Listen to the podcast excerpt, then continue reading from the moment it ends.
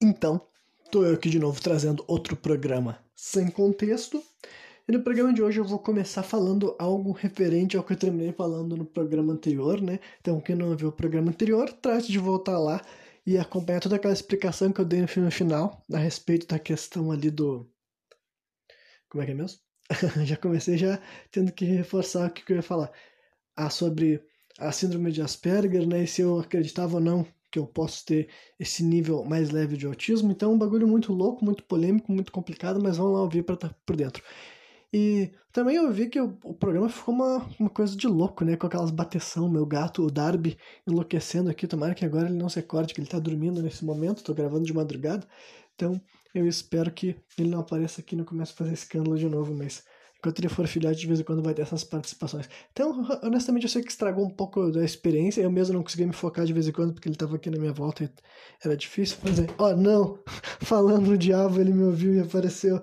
Oh, não, Darby, por favor, não faz barulho dessa vez. Eu te imploro. Né? Mas, enfim. Aí...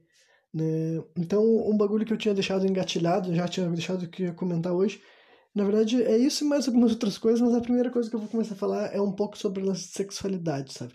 E o que eu quero falar de sexualidade? Um pouco minha, pessoal, sabe? Por causa que eu tinha algumas dúvidas, eu refleti assim. Uh, porque eu tive que pesquisar especificamente sobre esse assunto. Eu falei, ah, como é que é, funciona a sexualidade para pessoas que têm Asperger, sabe? Será que pessoas de Asperger têm uma sexualidade mais específica, ou eles são mais ativos sexualmente ou pouco ativos sexualmente? Porque, honestamente, eu me considero uma pessoa, assim, ativa sexualmente quando eu estou, tipo assim, dentro de um relacionamento, né? Quando eu tô solteiro, daí envolve outras questões, envolve ter que encontrar um parceiro sexual, e daí envolve esforço, envolve dedicação, envolve querer gastar energia para estar tá conhecendo pessoas, se envolver, então a tua frequência sexual muda, né? Mas eu que já tenho 28 anos de idade, já tive quatro namoros ao longo desse tempo, embora desses quatro, só dois eu tinha uma vida sexual ativa. Nos dois primeiros, as relações sexuais foram raríssimas e extremamente esporádicas, né? Agora os outros dois já estavam, já eram homem adulto, né? E além disso também tive algumas vidas, alguns momentos da minha vida que eu estava solteiro, que eu tinha alguns números de relações sexuais. Né? Mas geralmente assim quando eu estava solteiro, quando tava no mês que eu tava transando bastante, era tipo, sei lá, duas ou três vezes no mês. E honestamente eu sabia que por mim eu estaria transando muito mais, né? Agora em relacionamentos assim, em namoros, né? Eu já tive algumas vidas sexuais bem ativas, assim, e tal, de praticamente todos os dias ter uma relação sexual, entendeu? Com alguém que eu morava junto com essa pessoa, entendeu? Fazer parte da rotina e não por obrigação, assim, porque era o tipo o que tanto eu e a minha parceira queria, sabe? Transar todos os dias para nós era um negócio que estava estava dentro do nosso estava de comum acordo, entendeu? Então era um bagulho que quando eu comecei a pensar, falei, bom, será que é isso? Será que, né, pessoas com Asperger poderiam ser sexualmente ativas? E eu descobri que estudos falam sobre isso, que na verdade sim, né? Fala em primeiro lugar que das pessoas que são diagnosticadas com com, com Asperger, muitas delas te, não têm uma sexualidade cis. No caso, se eu continuar me identificando como hétero até o fim da minha vida eu, e eu ser diagnosticado com Asperger, eu digamos que eu seria daí talvez uma, uma minoria dentro do grupo, porque dizem que pessoas com Asperger elas já são, tipo, elas já estão mais inclinadas a não se ajustar às normas e aos padrões, então elas já se enxergam como pessoas diferentes, justamente porque elas têm padrões de raciocínio, formas de se expressar e de pensar que não se enquadra muito no, na, na forma padrão de se enxergar, entendeu? Então falaram que é bem comum pessoas serem bissexuais ou transexuais ou simplesmente lésbicas ou gays, né? Então falaram que é um bagulho que tem a ver com isso. E sobre a sexualidade falaram que também que é muito ampla, entendeu? Existe muito Existe também outra coisa que tem é muito demissexual, entendeu? Que demissexual é aquela pessoa que, que, que diz que tem que ter um, um vínculo emotivo é, emotivo não. É, dá pra ser emotivo, emocional o termo melhor, né? Tem que ter um vínculo emocional com a pessoa afetiva, ela tem que gostar da pessoa, ela tem que curtir, ela tem que ter um certo assim.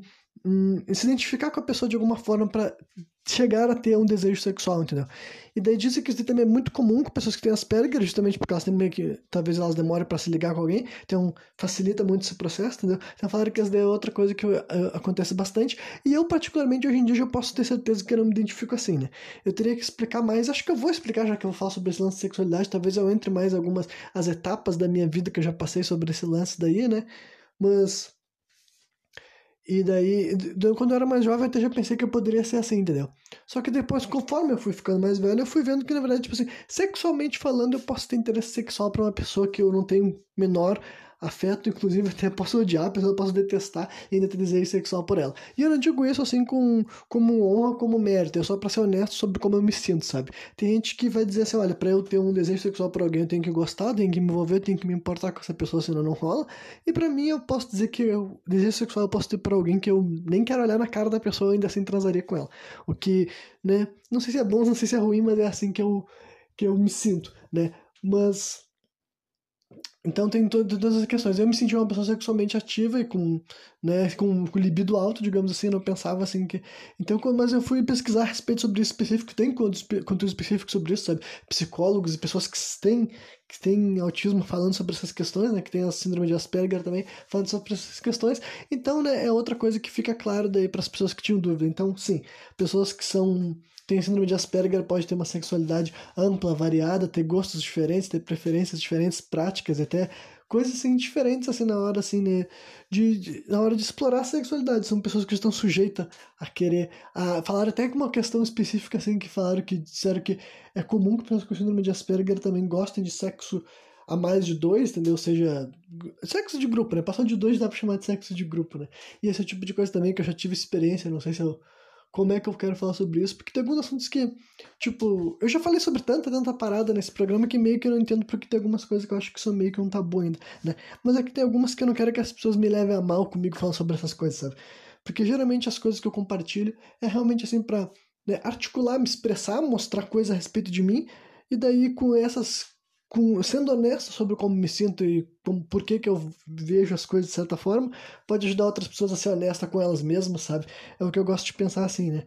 E também tem a ver com contar experiências, mas na hora de contar as experiências, algumas eu fico em dúvida, porque eu não sei se as pessoas vão interpretar de uma forma ou de outra, e esses assuntos meio que pode gerar isso daí, né? Mas antes de passar especificamente para a questão da minha sexualidade, tentar descrever de forma mais honesta e simplesmente me expor, já que eu já me expus assim, em várias questões diferentes aqui nesse programa, né? Hoje talvez eu achei que poderia ser sobre isso, mas primeiro também vou falar sobre uma questão que eu não vi ninguém falando especificamente sobre isso, sabe? Daí não foi um especialista que eu vi falando, eu não vi um conteúdo sendo criado na internet sobre isso, mas é eu falando sobre isso, sabe?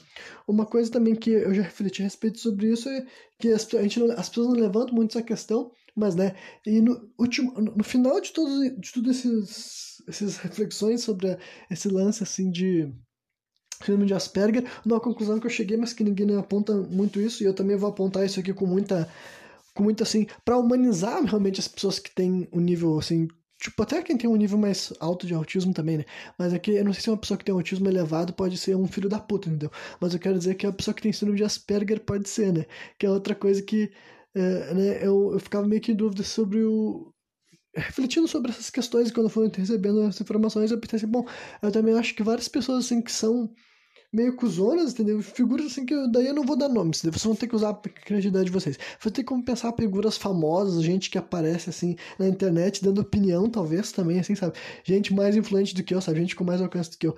Deve ter muita gente aí que é um um cuzão, é um, é um babaca e ele também tem síndrome de Asperger, sabe? Eu não acho que a síndrome de Asperger é, tipo assim, uma forma garantia de que ah, quem tem Asperger não é uma pessoa. Não, não tem como ser um cuzão, não tem como ser um filho da puta. Tipo assim, pra ser mais específico, sabe? Uma pessoa que tem Asperger, ele, ele ainda assim tá inserido na sociedade, ele vai se relacionar com outros seres humanos. Uma pessoa que tem Asperger pode ser racista, ele pode ser machista, ele pode ser preconceituoso, entendeu? Então, de vez em quando, tu pode olhar pra uma pessoa, tu pode ver o jeito que ela se expressa ali e tu pode notar que, bom, talvez ele não seja neurotípico, mas né, o fato dele não ser neurotípico não é um, uma, um aval para ele poder ser um cuzão, ser um babaca, ser um imbecil, né? Então é uma questão sobre essas condições, né? É que com, eu já falei de vários tipos de condições assim, diferentes no meu programa, sempre destacando que eu não sou especialista, mas que eu sou entusiasta, que eu pesquiso, que eu acho que são assuntos interessantes, simplesmente porque fico fascinado sobre a função cerebral e como que o cérebro humano pode se organizar de forma diferente, sabe?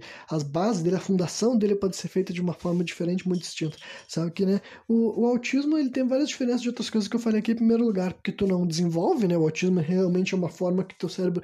Tu nasce com essa condição, né? É simplesmente uma forma de... Eu não sei qual é o nome, assim, de diagnóstico que eles dão, porque eu não sei que não é considerado ser uma doença, é uma condição psicológica, eu acho, não sei se tem um termo mais específico, e eu tô falhando aqui em encontrar para dar para vocês, né? Mas então, a pessoa nasce com o cérebro assim, e ao contrário de várias condições que eu já falei aqui nesse programa diferente, como psicopatia ou transtorno de personalidade narcisista e outras coisas desse tipo assim, não é necessariamente algo que garante que o cara é filho da puta, entendeu? O cara, só que também não acho que garante que o cara não seja, né? Eu acho que é outra coisa importante para humanizar autistas, né? E, uh, normal, a humanizar pessoas que têm síndrome de Asperger é que né, isso daí não é necessariamente assim, um aval para essa pessoa ser, falar o que ela quiser, ser o que ela quiser, que ela vai ser uma pessoa boa e pura, né? Mas, então, porque observando assim, algumas figuras, eu, eu realmente acredito que algumas pessoas famosas possam ter essa síndrome também, entendeu? Então, até porque, né, que eu já falei alguns exemplos, assim, de, no programa passado, de algumas pessoas famosas que têm realmente essa síndrome, né? E eu não acho que isso daí vai tornar a pessoa boa, justa, digna, honesta, sabe? Só porque ela tem esse tipo de síndrome, o cérebro dela é estruturado dessa forma, né? Então, outro esclarecimento que eu queria fazer. E daí, assim, sobre a questão assim, de sexualidade, vamos lá, assim, acho que primeiro eu vou ter que falar um pouco, assim, sobre a síndrome, assim, de só que agora eu, eu, eu, eu, eu vi que eu falei essa palavra síndrome e falei, caralho, as pessoas vão achar que eu vou me meter agora terapeuta. Não, agora isso aqui que. Eu vou entrar no assunto de sexualidade, mas primeiro também quero entrar em outra narrativa pessoal minha, que é uma. Isso, só que essa síndrome que eu vou dar, ela não é um negócio diagnosticado até onde eu sei, sabe? Isso aqui é um termo que eu tô puxando de textos que eu já li na internet e explicações sobre esse tipo de influência que pode ter na vida das pessoas, que é tipo essa síndrome do cavaleiro branco, sabe? Que é uma característica que eu, é, um, é um negócio que eu vi que eu vivi com esse negócio sobre mim durante a minha infância e adolescência, sabe? Infelizmente eu consegui acordar que eu tava vivendo essa ilusão, e daí eu consegui voltar a realidade cair na real através de algumas experiências ruins que talvez eu vou compartilhar aqui também hoje, né?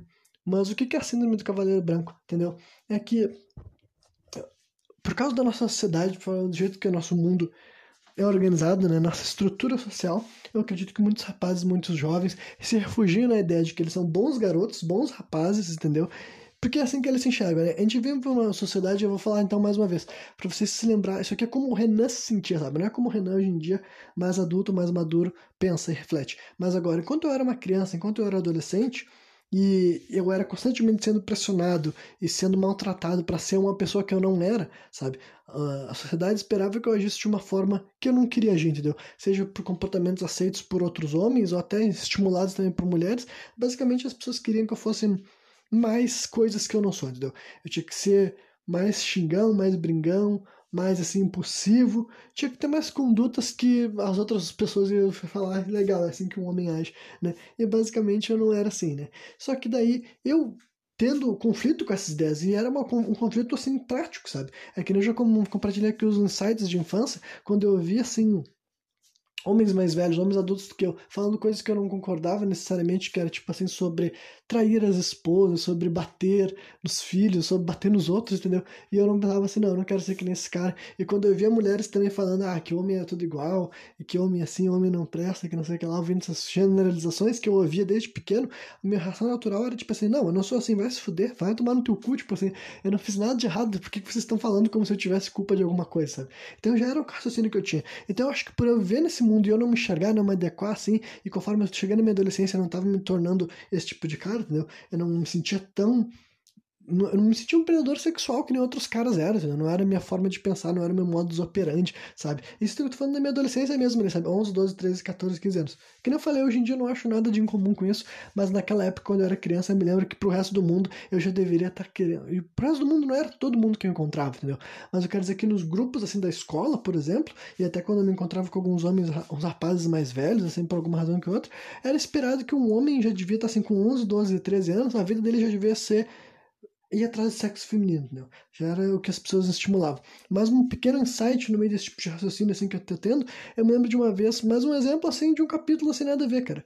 Eu me lembro que uma vez assim, eu cheguei num aniversário de uma menina que ela era tipo assim, ela é filha de uma mulher que é parente da minha avó de alguma forma, sabe? Gente, eu e essa menina a gente não tem nenhum parentesco, mas as nossas as nossas a minha avó e a mãe dela, não sei se elas têm algum vínculo de sangue, agora não sei realmente qual é. Eu sei que é uma menina que a vida inteira eu conheci a família dela e tudo mais. E como eu e ela regulava de idade, durante a nossa infância, assim, entendeu? Eu frequentei a casa dela e ela frequentou a minha casa. Hoje em dia a gente não tem mais contato nenhum, eu e essa menina, né? Mas o ponto é que eu fui no aniversário dela e quando a gente tava no aniversário dela, teve um momento assim que ficou, tipo assim, as crianças sem estar supervisionadas de nenhum adulto. E daí, um outro menino que tinha lá, e eu não me lembro que idade que eu tinha, eu não vou poder dar a referência exata, sabe? Mas eu sei que eu não era tão criança assim, entendeu? Eu já tinha, assim, devia estar com 11, 12 anos nessa faixa etária que eu acabei de escrever. Talvez um pouquinho mais novo, mas não muito, sabe? No máximo, assim, uns 10 anos de idade, talvez, no mínimo, né? Mas entre 10 e 12 anos, eu diria, né? Eu tava nesse aniversário daí, aí um outro menino que tava lá falou assim, ah, ah fulana, vê essa revista do teu irmão, né? E daí eu já fiquei assim, revista do irmão, e a guria foi lá pra pegar a revista Playboy, entendeu? Pra dar pro guri que o guri queria ver, assim, e tal. E daí, tipo então, é, pensa essa situação. O que que tava passando na minha cabeça? Tipo assim, ah, Renan, tu não gosta de pornografia? Ah, tá quase chegando no programa da pornografia. Ah, mais uma vez que eu vou mencionar de pornografia sem fazer um programa específico de pornografia. Tá quase chegando no programa de pornografia, mas eu vou avisar para vocês que eu tô num período assim, de ato de pornografia justamente para poder falar honestamente sobre esse assunto? Eu tenho opiniões que quem já me conhece deve imaginar que elas não são exatamente iguais a todas as opiniões que tu já ouviu por aí. Vai ter argumentos que tu já ouviu, argumentos que tu nunca ouviu e bastante argumento diferente para solidificar, porque é um assunto que as pessoas falam bastante, bastante, bastante bastante, e eu discordo muito do que muita gente está falando sobre esses assuntos, né? Mas eu já pensei, sempre com seriedade, sempre levando a sério o assunto, sem tratar com levianidade, só que, né, antes de me sujeitar a fazer um programa sobre pornografia, eu falei assim, bom, eu vou passar por um detox realmente, eu vou ficar um mês sem assistir pornografia nenhuma, não, nem a pornografia explícita, nem a pornografia, assim, menos explícita, sabe? Uh, mulheres, assim, de biquíni, coisas desse tipo, assim, né? Fotos que só aparece uma mulher de calcinha, assim, a bunda dela, eu não vou consumir nenhum conteúdo erótico e pornográfico durante um mês. Eu já tô há três semanas sem assistir nada desse tipo, né? Então eu vou ficar pelo menos um mês sem assistir antes de gravar um programa que eu vou poder falar sobre esse assunto, né? Agora, voltando pra minha memória, entendeu? Então, eu já, nessa idade daí que eu tava falando, eu já tinha visto revistas pornográficas, sabe? Só que, cara, a me, o, a única situação da minha vida naquele momento, naquela situação, e até hoje em dia, entendeu? A única vontade, o único momento da minha vida que eu teria vontade de ver uma revista pornográfica era sozinho, entendeu? eu não tinha a menor. Quando, quando a menina falou que ela ia. Ah, vou buscar. Quando o rapaz falou, ah, cadê a revista do teu irmão? E ela falou que ia pegar, e alcançou ali pra ele, e eu vi que era uma Playboy. E daí ela pegou e soltou um comentário bem assim, ah, mostra aí pro Renan também. E daí eu tava meio que cagando, né? E daí o cara assim, chega aí, que não sei o que lá. Daí eu falei assim, eu me lembro que, tipo assim, a verdade é que eu tava cagando, só que eu não queria falar. Tô cagando. Porque eu sabia o que ia né E eu me lembro que eu fiz um comentário meio que tipo assim, ah, não, tipo, já vi um monte. Fiz um comentário assim meio que tá acostumado. E o guri falou assim, ah, mas isso aqui sempre dá pra ver mais. e daí, tipo assim, cara, esse daí é um exemplo de uma outra situação, sabe? Mas, só pra falar isso aqui não é uma história traumatizante, não é um negócio que eu tô contando porque eu choro pensando nisso. É só porque eu me lembro que isso daí aconteceu, sabe?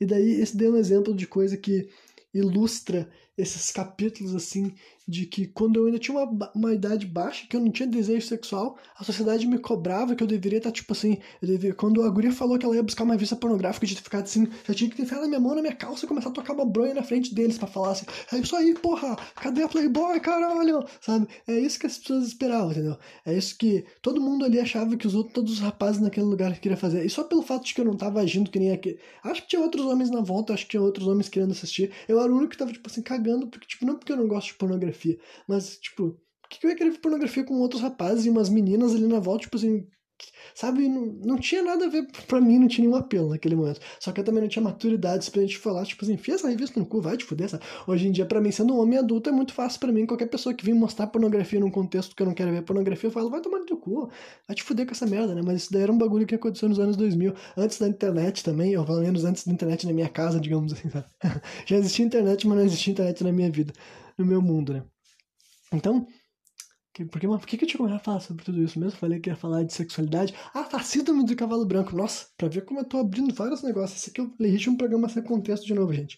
Então, né, síndrome do cavaleiro branco, então era esse exemplo, entendeu? Eu, eu, eu vivia esses momentos, eu protagonizava essas cenas, sabe? Que eu pensava assim, mano, por que, que os outros homens são, parecem uns símios, sabe? Por que, que os outros homens parecem uns neandertal? Parece que eles não têm neurônio, sabe? Parece que eles têm que agir, sabe? Quantas vezes eu passei por momentos assim, sabe? Que eu me lembro que uh, eu tava, eu tava no meio de um diálogo, e daí, eu, quando vê, eu, eu, me ligava que só eu tava participando da conversa e os rapazes da minha volta tinham parado de fazer o que eles estavam fazendo para ficar assediando meninas com os olhos, sabe? Alguns assediavam com a boca mesmo, falando alguma coisa ou subindo, mas quando eu vi que eu tava falando e quando viu, ninguém mais tava pensando, pensando o que eu tava falando, eu olhava pro lado e tava os caras tudo vendo, olhando pra a bunda de uma mulher que tava passando, eu ficava assim, mano, é sério mesmo que vocês saíram da conversação porque tá passando uma mulher do lado de vocês, seus primata, sabe? Eu ficava louco, cara. Eu ficava surtado vivendo essas coisas, sabe? Eu simplesmente não conseguia entender, sabe? Eu, consegui, eu passava por esses capítulos e eu não conseguia entender. Então,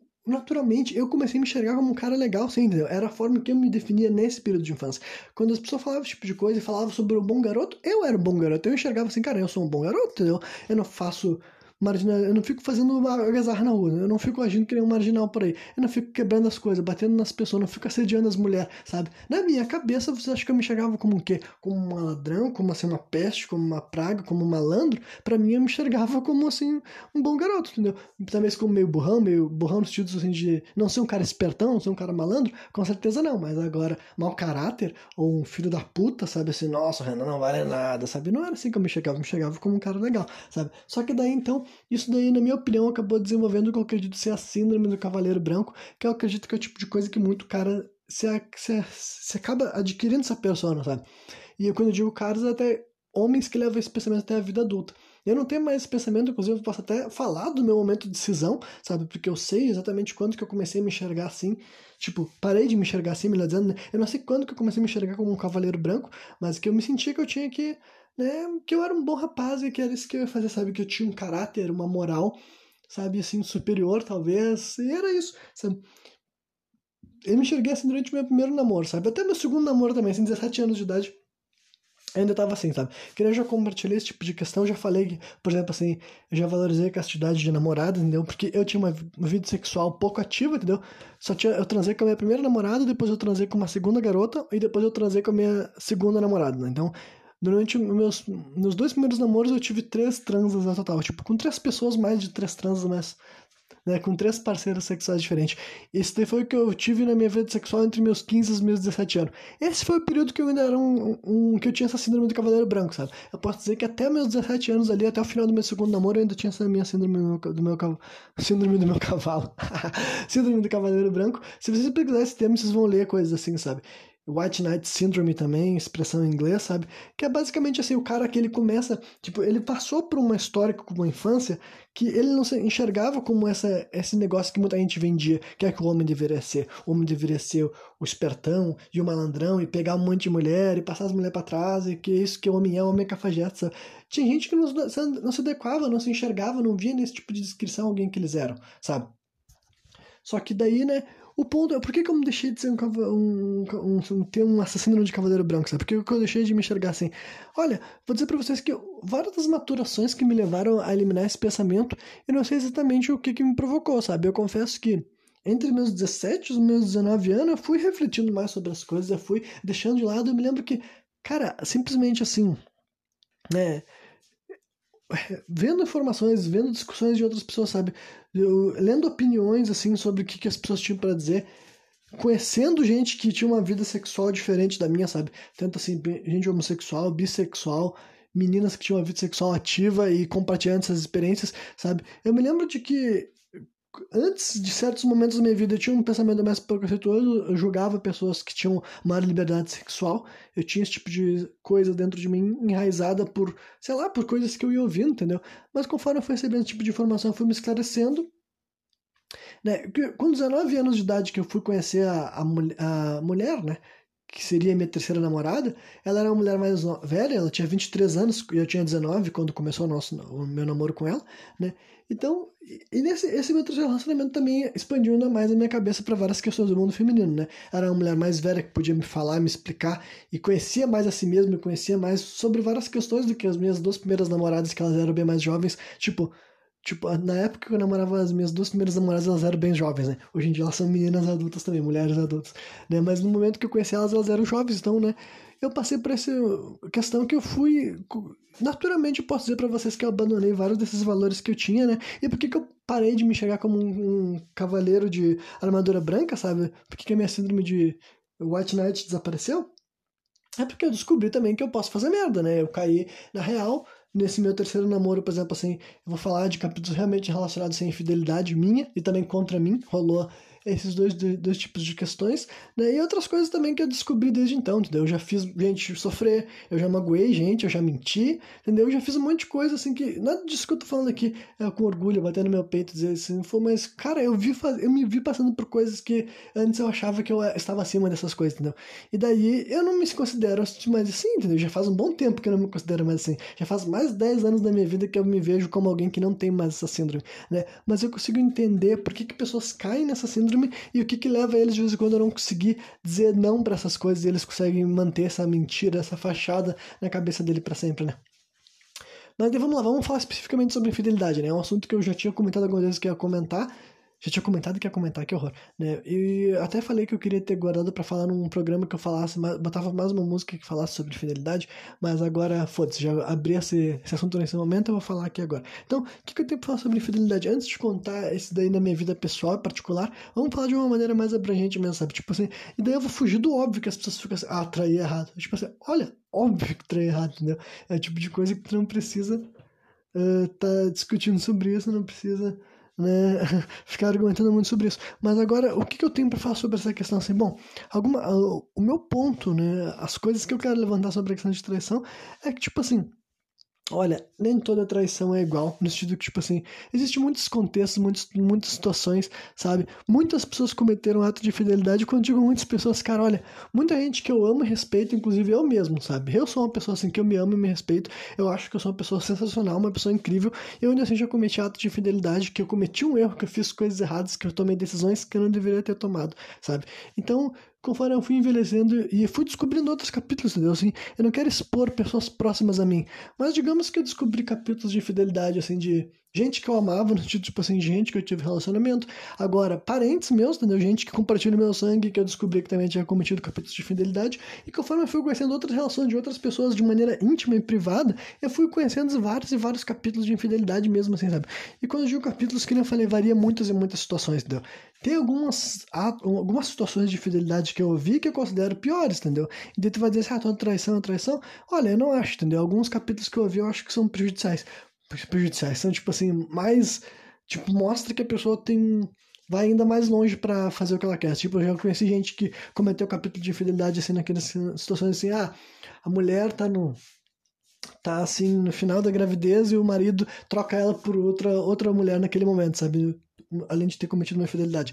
Eu nunca passei por isso, entendeu? Eu nunca, eu nunca tive a oportunidade de estar com uma mulher no final de gravidez e escolher trair ela. Mas olha, enquanto eu não passar por isso, eu posso dizer, olha, eu acho que esse deu o tipo de traição um pouco mais filho da puta, né? Ou um capítulo bem específico que eu vi, que eu posso comentar, porque isso daí não é um negócio que não tem nada, não é alguém próximo a mim, sabe? Mas é uma história, assim, de um capítulo de fidelidade que eu acho bem para ver como uma pessoa tem bem sangue frio. É uma mulher que eu sei que ela, tipo assim, ela ficou com um marido de uma amiga dela, sabe? Só que o problema é o seguinte, ela tava na casa dessa amiga dela e essa amiga dela, esse problema é o seguinte, como se ficar com a, a, o marido da amiga não fosse um problema. Já seria um problema, só que vocês vão entender por que, eu tô fazendo esclarecimento. É que, ah não, não começa. Vem pra cá, não começa a fazer farra agora que eu não quero ter que parar de gravar agora e também não quero ter que lidar com essas barulheiras toda, né? Mas enfim. Um, amiga, tá? Essa guria, ela tava. Ela ficou com o marido da amiga dela, só que a amiga dela tava grávida, entendeu? E ela tava, tipo assim, bem perto de parir o bebê, e ela ficou na casa da guria enquanto a guria grávida tava dormindo, sabe? Ela foi lá, ficou com o marido da. Tipo, o marido dela, o cara também foi infiel, entendeu? Eu não tô dizendo que, tipo assim, só a guria foi errada da situação. É que eu tô falando sobre ela porque era essa guria que tinha contado essa história para outra pessoa que chegou até mim. Então, os dois foram muito errados, foi um grande ato de infidelidade, tá bom? Mas então, eu, esses são os capítulos que eu acho que são um pouco mais extremos, né? E tem várias outras situações, né? Tem gente que trai porque realmente tem outro sentimento, tá gostando de outra pessoa, tem realmente aquele negócio de ter um caso, sabe? Gente que fica ficando com a mesma pessoa durante meses e anos, tipo de coisa que eu nunca vivenciei, sabe? Nunca passei por nada nem perto disso, sabe? Os meus capítulos de fidelidade foi realmente aquela coisa assim que também é errado, entendeu? Mas eu vou contar primeiro, primeiro de terminar, primeiro melhor terminar a análise sobre o que eu acho sobre essa questão de fidelidade, sabe? Antes de contar o meu caso específico, eu vou dizer meu veredito sobre a situação. Olha, óbvio que fidelidade é algo errado, sabe? Só que o ponto é que eu acho que, tipo, para discutir sobre um assunto tão amplo assim, eu vou ter que apelar por quê? Pro pragmatismo, né? Vamos lá então. Por que, que a gente sempre bateu nessa tecla do, de infidelidade, de traição e conforme o tempo passa parece que isso se torna ainda mais assim evidente? Então, o que, eu acho sobre toda essa questão assim, de infidelidade é que a primeira coisa que as pessoas têm que começar a adotar para a cabeça deles são algumas linhas de raciocínio. A primeira é que os seres humanos podem cometer atos de fidelidade. Por quê? Por questões reais, práticas, lógicas, pragmáticas, entendeu? Todo ser humano é capaz de cometer um ato de fidelidade. A questão é quais seres humanos se colocam naquelas situações em que o ato de fidelidade vai acontecer, entendeu? Porque, tipo, eu acredito que dá para te evitar muito a chance de tu ser infiel seguindo várias precauções. Em primeiro lugar, não se colocar em situações onde tu pode cometer um ato de fidelidade. Isso é, envolve coisas muito simples, né? muito básicas. Por exemplo, assim, não se encontrar com outras pessoas, não no sentido, tipo assim, de, ah, eh, não vou ver outras pessoas, mas, tipo, não marcar, tipo assim, se tu não tá marcando de encontrar outra pessoa, já diminui a chance de tu tá beijando a boca de outra pessoa, sabe? Ou eventos públicos, sabe? Se tu é uma pessoa que tu vai pra eventos públicos, tu fica alcoolizado tu sente vontade de se relacionar com outras pessoas, entendeu? Porque esses, uh, o, o código da monogamia, o código da fidelidade, cara, ele é só ideológico, entendeu? É só ideológico, não existe um fator biológico que seja real na hora de falar assim de matrimônio e fidelidade especificamente. Eu pelo menos não sei de alguém que pode sustentar isso com ciência, sabe? Dizer que tipo assim, ah não, quando tu compromete um vínculo que tu fez na tua cabeça, um trato social, um trato ideológico, matrimonial que tu estabelecer com alguém, tu não vai cometer aquilo lá. Não, é tipo uma coisa realmente ideológica. E se tem uma coisa que a gente sabe, é que a ideologia sempre vai acabar se colocando em contradição, sabe? Todas as ideologias, elas podem ser muito bonitas dentro do cenário certo, sabe? Agora, tu consegue desestruturar elas fazendo uma... criando um cenário em que ela não tem mais como existir, entendeu? É a própria questão da fidelidade, entendeu? Então, tipo assim, eu acho que todo mundo é infiel, não, mas acho que todo mundo pode ser infiel, sabe? E justamente por causa disso, porque eu sei, assim, Cara, olha, é realmente assim, eu não conheço histórias, sabe? De gente que eu tive, tive a oportunidade de conhecer intimamente, sabe? Qualquer casal longo e, eu, e as pessoas tiveram a honestidade de falar sobre situações, eu vou dizer assim, capítulos de fidelidade sempre aconteceram por uma razão ou por outra, entendeu? E não é que, tipo assim, homens ou mulheres, entendeu? Mulheres eram infiéis, homens eram infiéis, existia é, e ainda existe, entendeu? É a questão que hoje em dia a gente tem muito mais uma questão assim de colocar pontos finais nos relacionamentos, entendeu? Hoje em dia é muito mais comum uma pessoa lidar com uma traição através do término, ou né? E também tem pessoas que, tem, que perdoam. Eu vou fazer outro esclarecimento sobre isso, entendeu? Então, tipo, se, se, se trair é ruim, as pessoas podem te trair, podem te magoar. Só que agora o que, que tu faz com isso? Na minha opinião, cara, quando tu é vítima de uma traição, Daí eu tô falando aqui agora, sempre que eu estiver utilizando esse termo traição, eu vou estar tá falando especificamente do ato assim, de beijar a outra pessoa, sabe? No mínimo beijar e se envolver um contato sexual também, entendeu? Mas no mínimo ter um contato amoroso, assim, sabe? Ou sexual com outra pessoa, sabe? No mínimo isso que eu tô falando aqui, mas eu sei que todo esse lance de infidelidade é ainda mais complexo do que isso, mas eu não vou poder falar de todas as variáveis, senão vai, fazer um, vai ficar maior ainda do que eu tô disposto a fazer aqui, né? Então vamos nos focar num ponto só sobre essa questão da entendeu?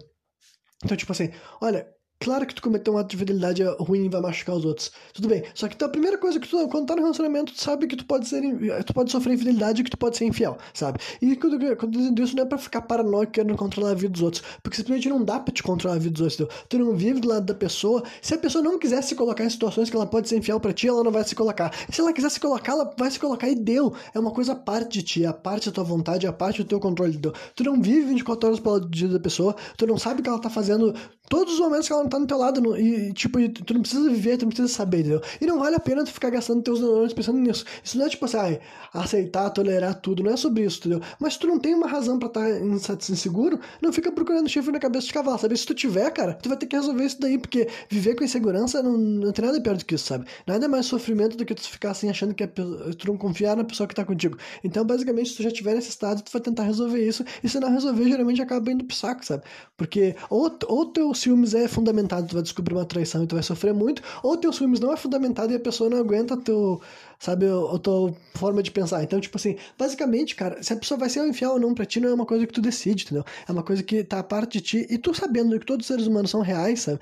E daí tu humanizando as pessoas, tu descobrir que, tipo assim, porra, até pessoas importantes para mim, até eu, até eu sou, sou, capaz de cometer um erro desse. Então, tipo assim, não é como se quem faz isso seja um monstro, um demônio, um diabo, entendeu? Também não tô dizendo que é certo, não é certo, mas é uma coisa que seres humanos acabam fazendo, porque, como eu falei, cara, esse contrato da fidelidade é simplesmente ideológico, entendeu? Tem gente que vai se colocar numa situação que ela vai ser infiel. Tem gente que normaliza, tem gente que entra em relacionamentos esperando ser infiel. Eu conheço homens e mulheres que já relataram esse tipo de coisa para mim, entendeu? Que tipo assim, olha, pra mim não é uma questão. Tem outras pessoas que cometem situações de fidelidade em capítulos, em algum momento, sabe? Em situações, sabe? Numa, num momento específico, numa situação, num lugar que a pessoa não devia ter ido, não devia ter se colocado, uma proposta que a pessoa não devia ter aceitado, entendeu? Uma situação, uma condição psicológica que ela não poderia ter estado, tipo o lance da bebida, entendeu? Muita gente coloca a culpa na bebida e, tipo, não que a bebida seja responsável, mas dá pra te com certeza considerar a bebida um catalisador, sabe? Qualquer pessoa que já ficou bêbada e sabe os efeitos no teu corpo, muita gente sabe que uma das coisas que o álcool pode fazer é aumentar a tua libido, aumentar a tua vontade, a tua desinibição,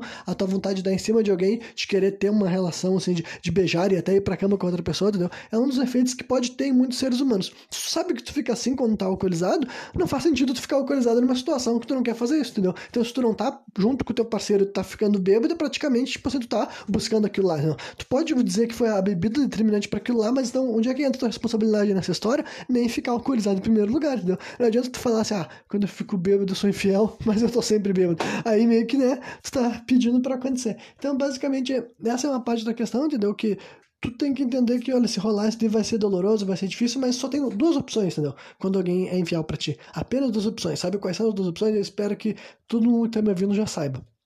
Uma das opções é tu perdoa e não vai ser fácil e tudo mais, mas por que, que eu tô falando que as pessoas perdoam? Porque a gente sabe que tem gente que perdoa de outra coisa que as pessoas não gostam de apontar, entendeu? Eu já perdoei traições, já me arrependi de ter perdoado traições, já cometi infidelidade de pedir perdão também, entendeu?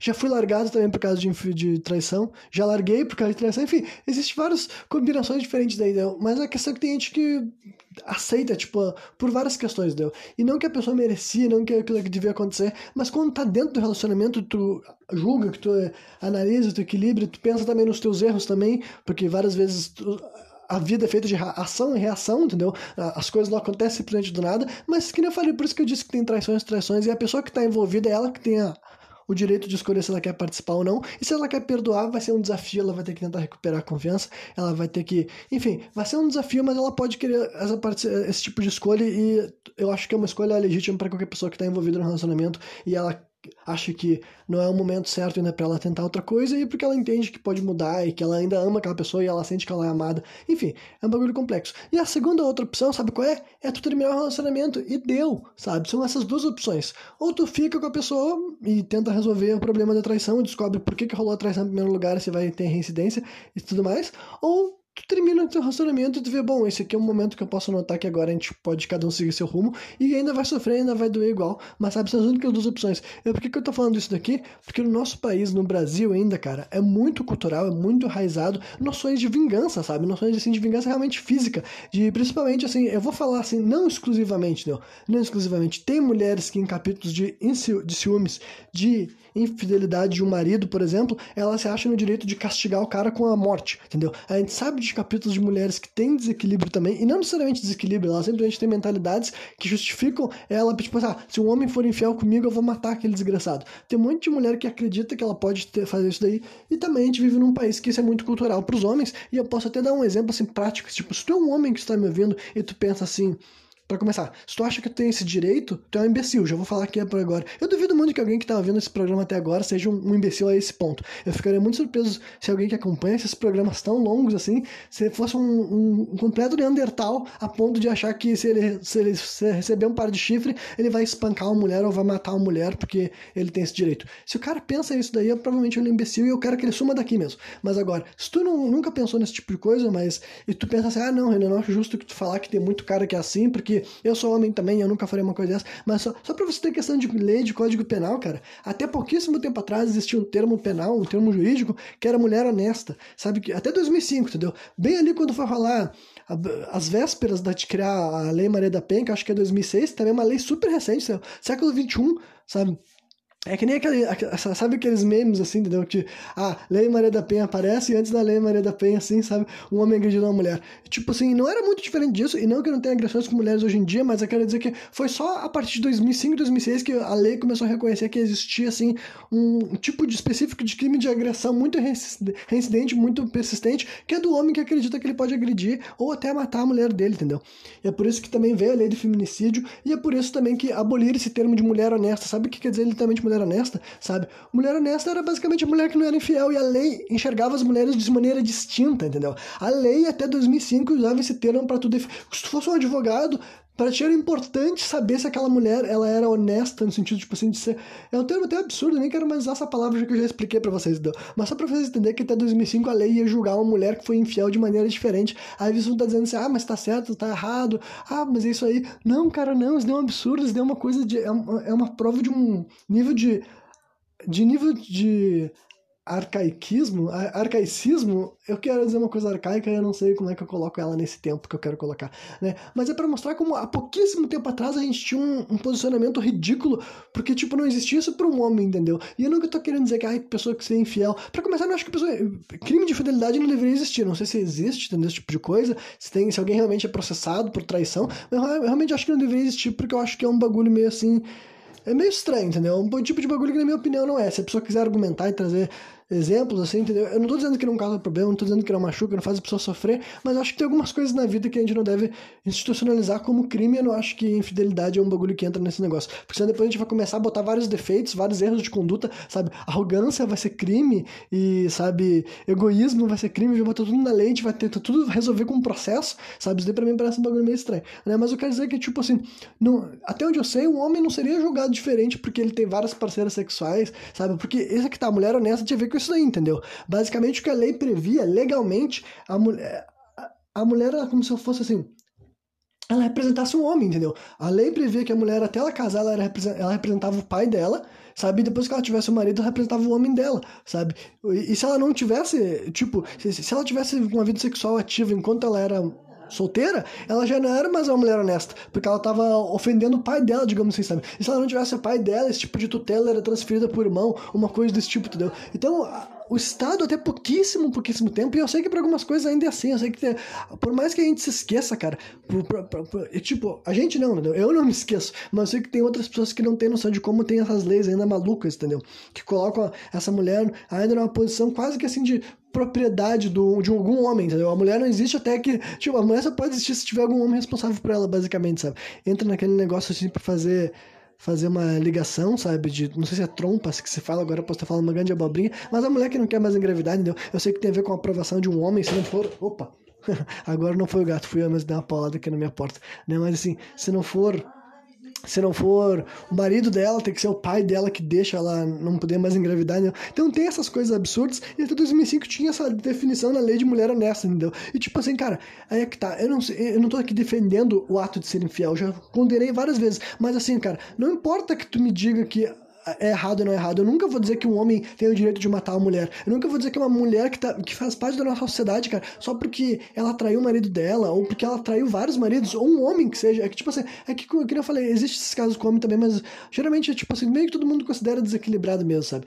Agora, socialmente falando, é muito comum esse crime de repetindo contra a mulher também, tá? Mas pode, pode julgar todo mundo, cara. Qualquer pessoa que comete um crime de assassinato ou de agressão por causa que ele foi vítima de uma, de uma infidelidade, essa pessoa tá errada, entendeu? Pela aquela velha história de que dois erros não fazem um acerto, sabe? Basicamente isso. Tu não pode, ou se vocês preferirem aqui, um erro não justifica o outro também, sabe? É o tipo de coisa que eu tenho, eu, eu, eu tenho isso muito enraizado dentro de mim, entendeu? Eu nunca cometi, acharia que alguém ter sido infiel para mim é motivo de eu agredir essa pessoa ou matar essa pessoa, ao mesmo tempo que se algum dia eu cometer algum capítulo de fidelidade, eu também não espero ser perseguido e é morto por isso, e ao mesmo tempo também que eu sei, que nem eu falei, cara, não diminuir, não deixei de ser, eh, um capítulo da tua vida, uma coisa que tu cometeu, um erro que tu cometeu, não te define, entendeu? Então eu não gosto desses estigmas, sabe? Mais uma vez, só para deixar, para terminar essa conclusão, eu sei que trair é errado, entendeu? Eu não acho que as vezes que eu fiz foi certo, eu não acho que as vezes que fizeram para mim foi certo, né? Mas eu sei que a vida é complexa, eu sei que essas coisas acontecem, sabe?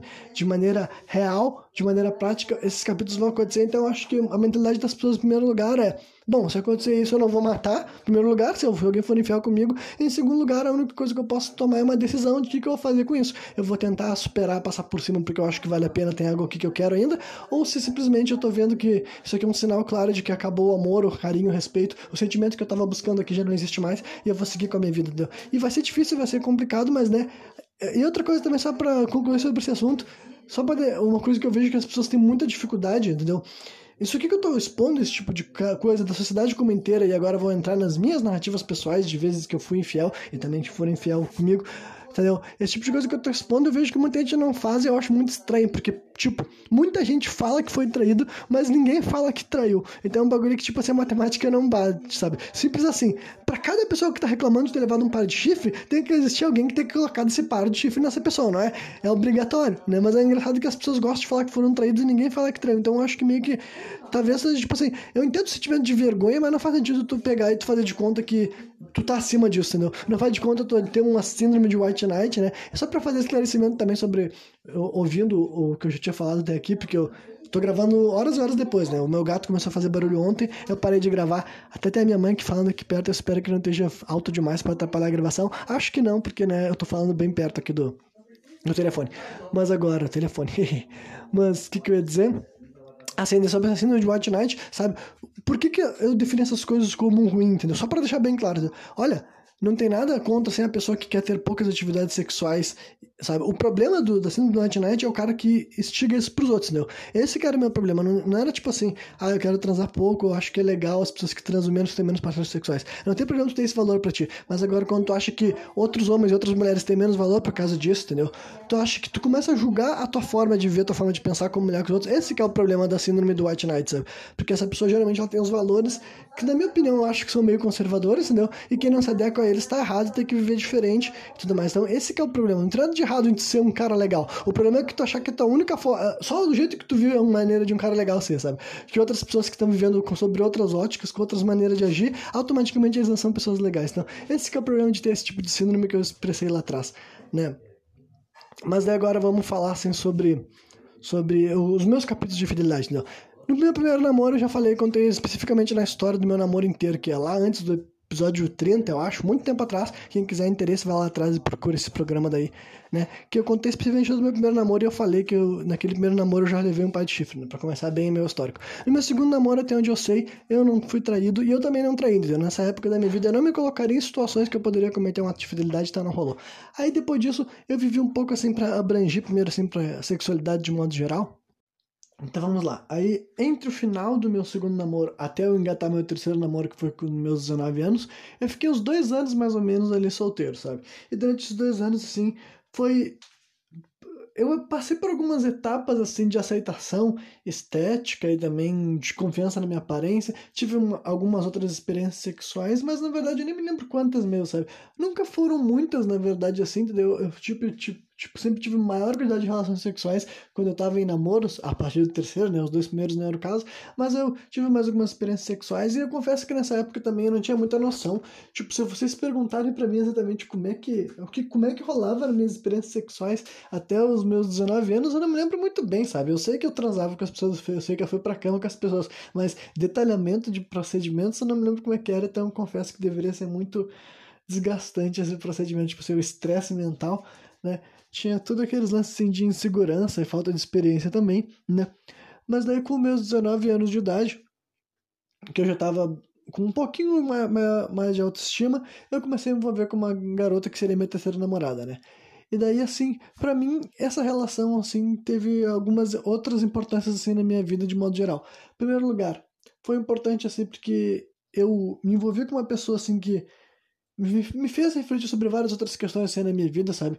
Eu acho que é assim, é aquela coisa assim de que eu acho que sempre vai ter pessoas na tua vida que vão te fazer refletir sobre várias questões que tu não tinha pensado, sabe? E eu acho que na vida assim de um homem, uma mulher muitas vezes vai ser essa pessoa, porque tem muita chance de uma mulher te fazer refletir por questões, por pontos que outras pessoas não te faziam ver, sabe? A não ser que tu tivesse uma mãe que necessariamente te instruísse e te mostrasse sobre questões da vida feminina, que não era o meu caso, sabe? Várias vezes o teu primeiro contato com alguém que vai te passar as noções, os dramas de uma vida feminina da realidade é uma mulher e vice-versa, né? Então eu acredito que por isso que relacionamentos assim monogâmicos têm um grande assim um potencial de crescimento, e daí eu sei que, tipo assim, pessoas homossexuais e lésbicas também têm o seu crescimento à parte, mas daí eles têm uma aceitação diferente do universo deles que eles entendem melhor para falar sobre isso, né? Mas agora eu, como cis e hétero, né, tenho que dizer que para mim eu consigo identificar esse valor, assim, de como tu encontrar uma pessoa que vai ter ali algo para comentar contigo, conversar contigo e discutir, simplesmente vocês se posicionarem diferente, contar as experiências diversas, deu?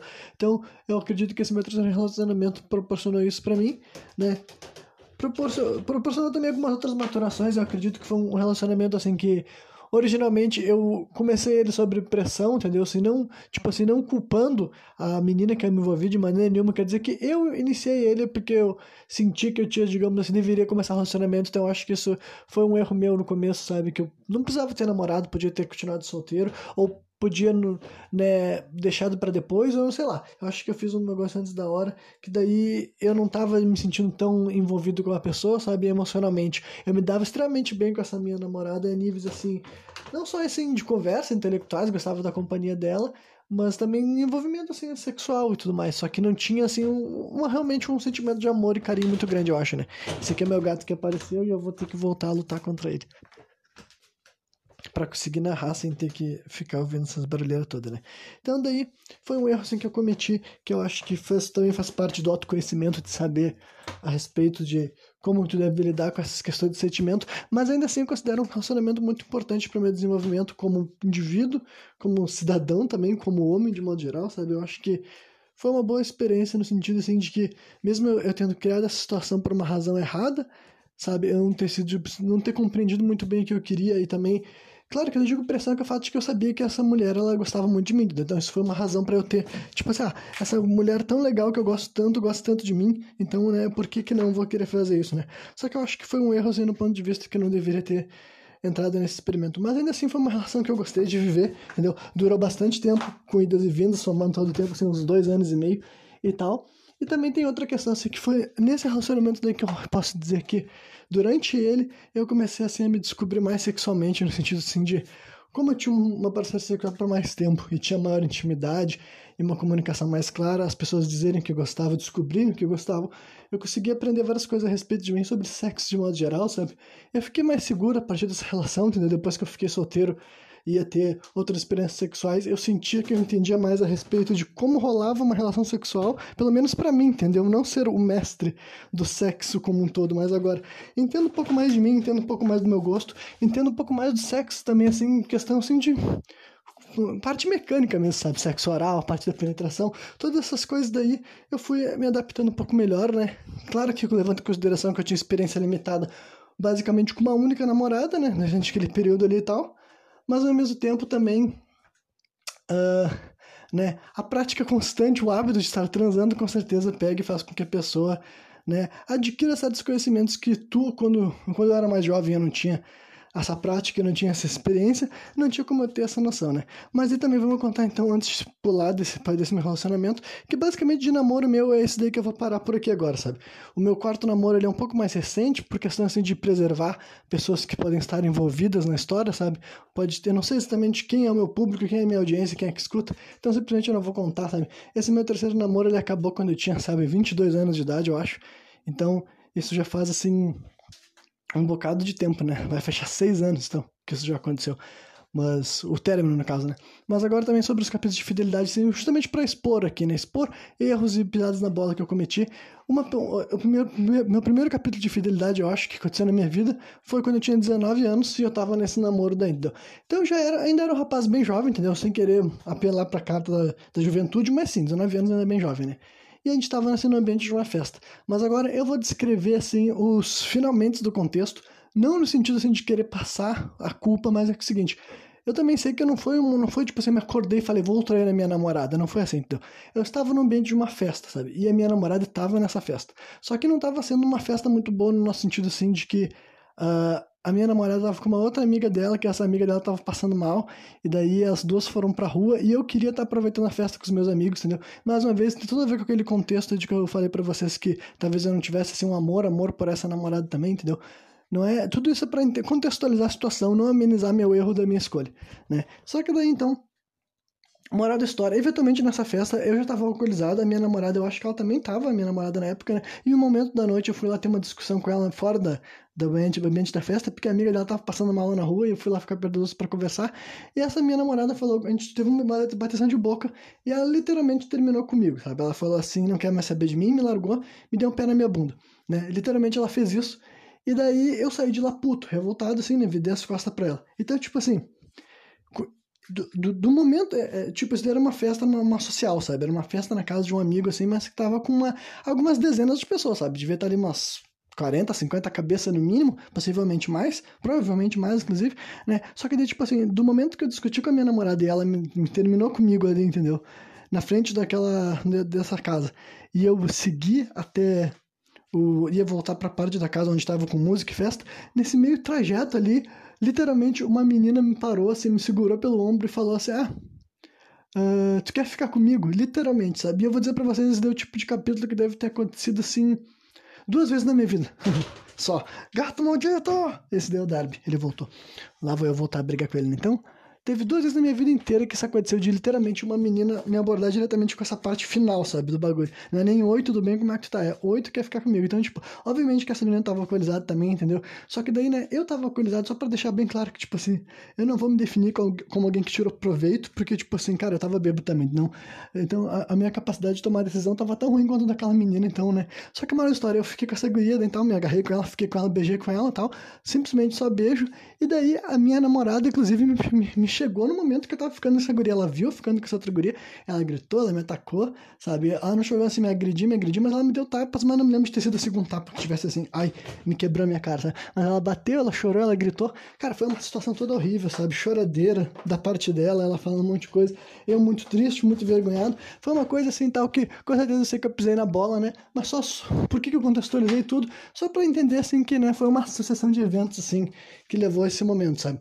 Ela tinha terminado comigo, eu entendo que, tipo, mais uma vez, só para deixar bem claro, isso aqui não são justificativas, é só para entender a racionalização do processo, porque, como eu falei, para mim nem toda traição é, é a mesma traição, sabe? Não é a mesma coisa de se acordar e falar, vou lá trair a minha mulher, ou tu viver uma situação que tu, uma sucessão de séries, de escolhas ruins, né? Contigo se sentindo mal, contigo se sentindo assim, uh, frustrado dentro de ti, entendeu? E daí tu pega e tu não tu toma uma decisão equivocada, né? Mas então foi assim, entendeu? Ela tinha terminado comigo. Eu sei que se eu tivesse sóbrio, eu saberia que lá não era um término de verdade, era só tipo assim, algo que tu diz quando tá brabo, né? Mas ainda assim, ela tomou uma decisão que também não acho que seja adequada, né? Para vamos falar a verdade também, eu não acho que as pessoas devem terminar com os outros no meio de uma festa quando os dois estão bêbados, sabe? Se tu já fez isso, eu te recomendo a voltar para casa e conversar quando tu tiver de boas, assim, entendeu? E não quando tu tiver bêbado e surtado no meio de uma festa. E daí, outra coisa que é incomum é realmente super incomum uma mulher pegar e me abordar do nada para pegar e, e, me convidar para beijar a boca dela. Isso não é um bagulho que aconteceu muitas vezes na minha vida, eu confesso, né? Então, e foi isso aí, entendeu? Eu tomei uma decisão ruim foi uma coisa que. Minha primeira vez que eu fiz um capítulo de infidelidade e eu não acho que eu fiz certo, sabe? Eu acho que eu fiz errado. Só que agora, só pra descarrego de consciência, só pra poder, assim. Isso daí é um negócio que eu descobri muito, muito, muito, muito tempo depois e não muda nada a minha atitude, não muda nada o meu erro, mas só pra vocês ficarem sabendo de algo que eu fiquei sabendo também, né? Muitos anos depois, através de outra pessoa, eu fiquei sabendo que nesse mesmo momento, nesse mesmo dia que tinha rolado isso daí, essa minha né, ex-namorada, que naquela época era minha namorada, ela tinha ficado com outro cara assim. Entendeu? Então, tipo, naquele momento que ela tinha ido atrás de mim e ela me viu beijando a outra menina, ela tinha acabado de ficar com outro cara tipo, na rua lá. E por que, que eu tô contando isso? Porque, cara, eu descobri isso muito depois. Tipo, inclusive, essa. Eu não sabia isso na época do nosso relacionamento. Várias, várias vezes eu tive várias brigas com essa minha ex-namorada, com ela contando o meu capítulo de fidelidade, sabe? Ela usava isso daí como um erro meu, e eu reconhecia como um erro meu, eu admitia o erro meu, né? Só que muito tempo depois eu descobri, através de outra pessoa que falou assim que é, eu nem estava envolvido, sabe? Foi tipo assim, duas pessoas que me conheciam comentaram sobre isso, e depois uma delas chegou para mim e falou assim: Ana, sabia de uma coisa que fulano me contou? Que coisa que te contou?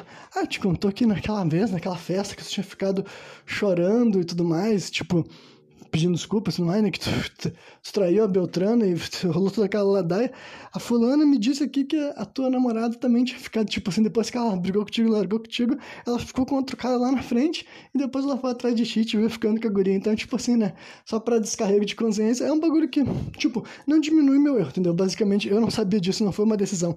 Se eu tivesse sabido disso, é, eu não teria me sentido culpado, mas eu quero dizer que hoje em dia, até o dia de hoje, eu fiquei culpado, me senti culpado durante bastante tempo e me senti como se eu tivesse cometido um erro, sabe? Basicamente, eu sei que, tipo assim, não, pra mim não importa, sabe? Eu não fico assim pensando, ah, não, tá tudo bem, ela mereceu. Ela não mereceu, mas também ao mesmo tempo que eu também não me sinto mais culpado, mas eu entendo que, tipo assim, bom, eu já sei que não é uma boa ideia eu sair por aí brigando com as pessoas em festas que eu posso acabar fazendo esse tipo de conduta, que eu não mergulho, cara né? E daí, de infidelidade nesses, tipo assim, de envolver beijar a boca de outra pessoa, foi isso aí, sabe? Não rolou, entendeu? E daí, depois, só que depois do nosso relacionamento, ele durou mais, tipo, praticamente um ano depois desse capítulo do, do da, dessa noite daí e tal. E a gente teve várias brigas, várias discussões, a confiança nunca faz mesma, a mesma coisa. A gente terminava, voltava, né? Demorou uns dois anos e meio pra acabar por vez. E daí foi essa minha experiência no meu terceiro, terceiro relacionamento, sabe? Só que daí agora, tudo que aconteceu desde esse término, sabe? Nos últimos seis anos, eu não sei se eu quero comentar. Tem algumas histórias boas, mas talvez eu vou esperar um pouco mais adiante, sabe?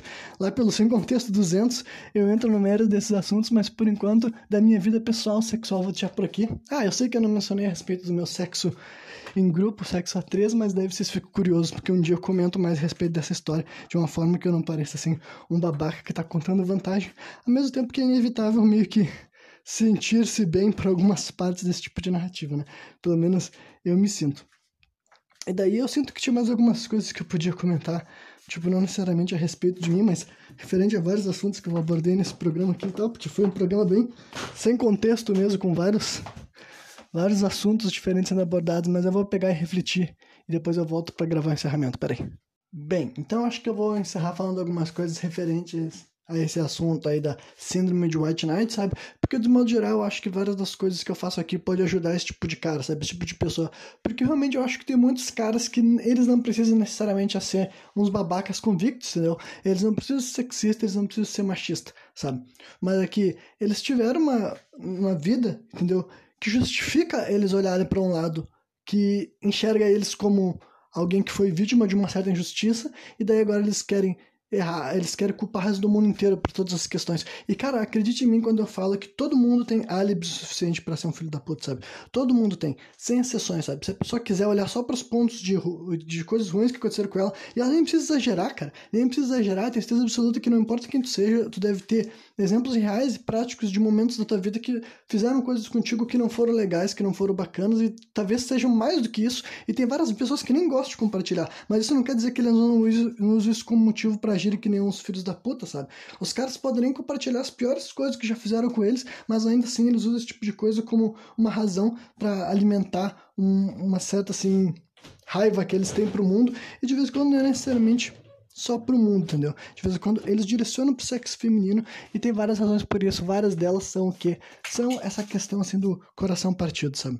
Então, algumas coisas assim que eu queria falar que são isso daí tem a ver com um assunto que eu levantei há muito tempo atrás, sabe? Que eu fiz um programa só sobre problematizar ofensas, você lembra? Que eu apontei que, tipo assim, até palavrões e ofensas que eu uso hoje em dia, eu entendo que elas também podem ser, assim, homofóbicas ou algum, estabelecer alguma outra forma de preconceito, digamos assim, né? Mas é que o ofender meio que tá aí, né? O ofender tá em ser chulo, tá em falar algum bagulho que não é necessariamente correto, mas tu quer botar algo para baixo, entendeu? E realmente várias vezes é enraizado em preconceitos, em coisas assim, né? Mas agora eu vou dar um exemplo assim de uma palavra que eu excluí do meu vocabulário, pelo menos em situações como ofensa, sabe? Que daí é uma palavra assim que ela, na verdade, ela tem várias assim outras formas de falar por ela, mas é o termo vagabunda, sabe? Ou vadia e todos seus derivados, no sentido assim, de ser utilizado para ofender uma mulher, especificamente, sabe? Esse tipo de termo, vagabunda, vadia, puta, piranha e todas as outras versões, entendeu?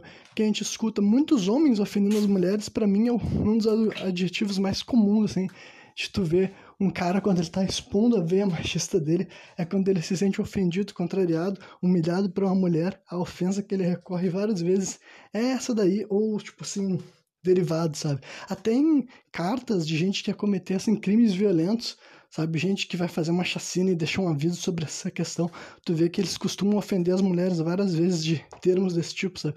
E eu confesso para vocês que eu sou o tipo de pessoa já que eu não consigo mais usar esses termos como ofensa real, sabe? Eu não poderia, eu não posso olhar para vocês e dizer assim, ah, que eu vou ofender uma mulher chamando ela de vagabunda ou vadia, não porque eu não sei o que essa palavra quer dizer, mas eu não tenho como falar para vocês que realmente eu enxergo isso como ofensa, sabe? Se algum dia eu fizesse isso, seria só eu reproduzindo algo bem tosco, sabe? Para mostrar que eu estaria desequilibrado, estaria mostrando a minha masculinidade frágil também, porque se vocês perguntar para mim em um momento assim, uma condição de clareza de ideias que eu tô aqui agora, se eu acredito que exista esse tipo de coisa, cara, para mim não existe, eu vou fazer essa explicação aqui também, sabe por que que não existe? Porque basicamente, cara, esse tipo de termo vagabunda, piranha, entendeu? É o tipo de coisa que é só. São termos machistas para querer culpar a mulher que tá fazendo coisas que outros homens fazem e não recebe a mesma crítica, não recebe a mesma punição, sabe?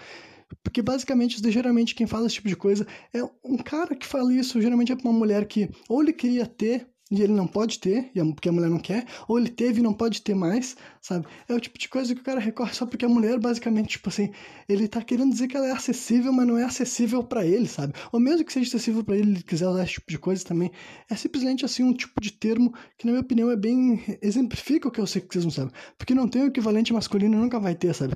Não importa quantas pessoas forcem dizer, forçar uma falsa equivalência, não há uma falsa equivalência. Não existe um, quer dizer, não há uma equivalência real, sabe? Tu não pode dizer que a sociedade vai tratar um homem por questões assim, que a sociedade realmente vai diminuir o valor de um homem porque ele tem uma liberdade sexual, sabe? Ninguém vai dizer, não, esse cara vai ser, ele vai ser impeditivo dele chegar longe, sabe? E dá pra dizer que hoje em dia no mundo meio que as coisas já estão mudando, sabe? Dá pra dizer que também que tem mulheres que alcançam poderes de destaque, sabe? Posições de destaque, mesmo elas não terem, não se importando de serem chamadas de vagabunda para chegar até lá, sabe? Com isso eu quero dizer que elas são vagabundas? Não, quero dizer que elas têm uma liberdade sexual que vários homens sempre tiveram, sabe? Um homem dizer assim, ah, que ele vive pro trabalho, que ele vai só ficar correndo atrás do trabalho dele e ele não tá querendo necessariamente de construir uma família, sempre foi aceito, nunca viram como um defeito, sabe? Mas agora uma mulher ter esse tipo de mentalidade sempre foi questionada e agora hoje em dia tem mulheres que chegam nesse ponto e continuam batendo nessa tecla, sabe? Se eu quiser mudar, se eu quiser, tipo, adquirir um hábito monogâmico e de privar minha vida sexual, eu vou, mas não necessariamente eu vou ter que fazer, sabe? E porque vários outros caras também eram assim, então esse aqui é o ponto final dessa discussão, assim, nesse momento, sabe? Eu posso, tipo assim, esse aqui é um assunto, eu vou dizer pra vocês que tá bem definido, sabe? Eu duvido que daqui a 10 ou 20 anos eu vou começar a vir com uns discursos contrários disso aqui, defendendo lógicas assim, tipo de castidade e que pessoas que transam mais ou menos são melhores ou piores. Só pra deixar bem claro, eu não acho que sejam melhores ou piores, entendeu? Eu não acho que transar muito é o certo, eu não acho que transar transar pouco errado. Quer dizer, um certo limite, assim, eu acho que, tipo, tirando pessoas assexuais, eu acho que existe um nível de sexualidade saudável, sabe? Tirando pessoas que não têm realmente o menor apego nisso, eu acho que, tipo assim, transar um pouco para que todo mundo é legal, né? O mínimo, assim, então. Mas eu não acho que um homem que transa pouco vale menos que um homem que transa muito. E também não acho que uma mulher que transa pouco vale mais do que uma mulher que transa muito, entendeu? Isso são coisas assim, questões de. Não é uma competição, sabe? As pessoas estão acostumadas a ver, tipo assim, ah, o que, que o outro faz, se aquilo ali tá bom para ele, quer dizer que eu tenho que tentar ser igual aquilo ali, entendeu? Pra mim não é assim que funciona e eu acredito que a gente aceitar essa possibilidade vai ser um, um puta de um avanço, sabe? A gente não forçar pessoas que não querem ter mais sexo do que elas têm e também não recriminar as pessoas que querem ter mais sexo do que elas têm também, eu acho que vai ser um bagulho bacana, sabe? Isso daí também eu desenvolvi esse tipo de lógica, esse tipo de raciocínio, baseado também em aceitações a respeito de mim mesmo, sabe? Que nem eu falei para vocês, eu me defino, eu me defino, eu me defino como uma pessoa sexual por causa que eu entendo que quando eu tenho a possibilidade de estar transando, eu gosto, entendeu? É o tipo de coisa que também quando eu tinha menos acesso a opções sexuais eu não sabia, né? Eu até achei que eu, talvez eu gostasse de transar menos, sabe? Quando eu era mais jovem eu pensava assim, bom, quem sabe eu não sou uma pessoa tão sexual, entendeu? Mas daí conforme depois eu fui tendo acesso, né, e a possibilidade de transar com regularidade, eu descobri, ah, eu gosto de transar bastante e eu descobri assim que eu não, não valho menos por isso, entendeu? Eu não sou menos ou mais digno de amor e carinho, porque quando eu tô num estado de quando eu tô solteiro, eu quero ter relações sexuais com pessoas que eu tenho pouca ou nenhuma intimidade, sabe? Isso não me torna um cara sem valor, isso não me torna um cara promíscuo, isso não me torna um cara que naturalmente eu vou ser obrigado a ser infiel, sabe? Parte dessa, tipo assim, aceitação de descobrir quem eu era foi justamente assim, entender sexualmente, sabe?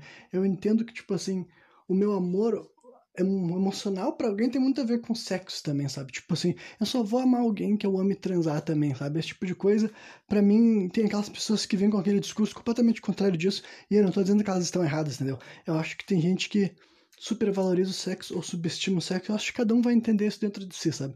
Eu, particularmente, eu já aprendi que, tipo assim, para mim, o meu vínculo amoroso tá realmente a ver com, também com o desejo sexual, sabe? Mulheres que eu estiver apaixonado, que eu estiver amando, entendeu? Também são pessoas que eu tenho, assim, uma profunda atração e desejo sexual. São duas coisas que andam juntas para mim, e eu descobri que, tipo, essa é a minha forma de amar, entendeu? Não é melhor ou pior que as outras, é o jeito que eu sou, entendeu? Que tem gente que vai ter vários outros ritmos, né? E só para concluir essa história, assim, de ser um cara legal, pra deixar bem claro, cara, eu ainda acho que eu seja um cara legal, eu ainda me enxergo como um cara legal. E o que é um cara legal para mim é que eu me coloco no lugar dos outros, entendeu? Eu tento levar em consideração o que está sendo dito, eu tento me importar, entendeu? Se for uma coisa que eu discordo, eu tento discordar com racionalidade, com lógica, com civilidade, para trazer a pessoa pro lado que eu acredito que vai ser melhor para mim e para ela, para nós todos de modo geral, entendeu? Esse tipo de coisa eu acho que, tipo assim, não, não abandonei de mim por ter abandonado minha síndrome de White Knight, sabe?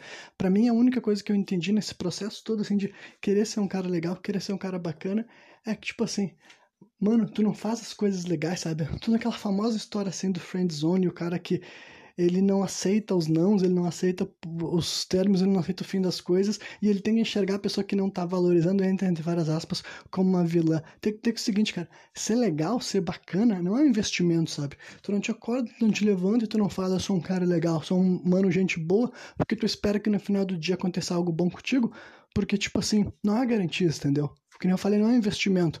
Ser legal, ser um cara bacana, ser um cara que tu respeita, que tu admira, é uma filosofia de vida, tá ligado? É o tipo de coisa que tu incorpora em quem tu é, porque tu acredita que é a melhor forma de agir, é a melhor forma de existir, é a melhor forma de colaborar para a sociedade, tá entendendo?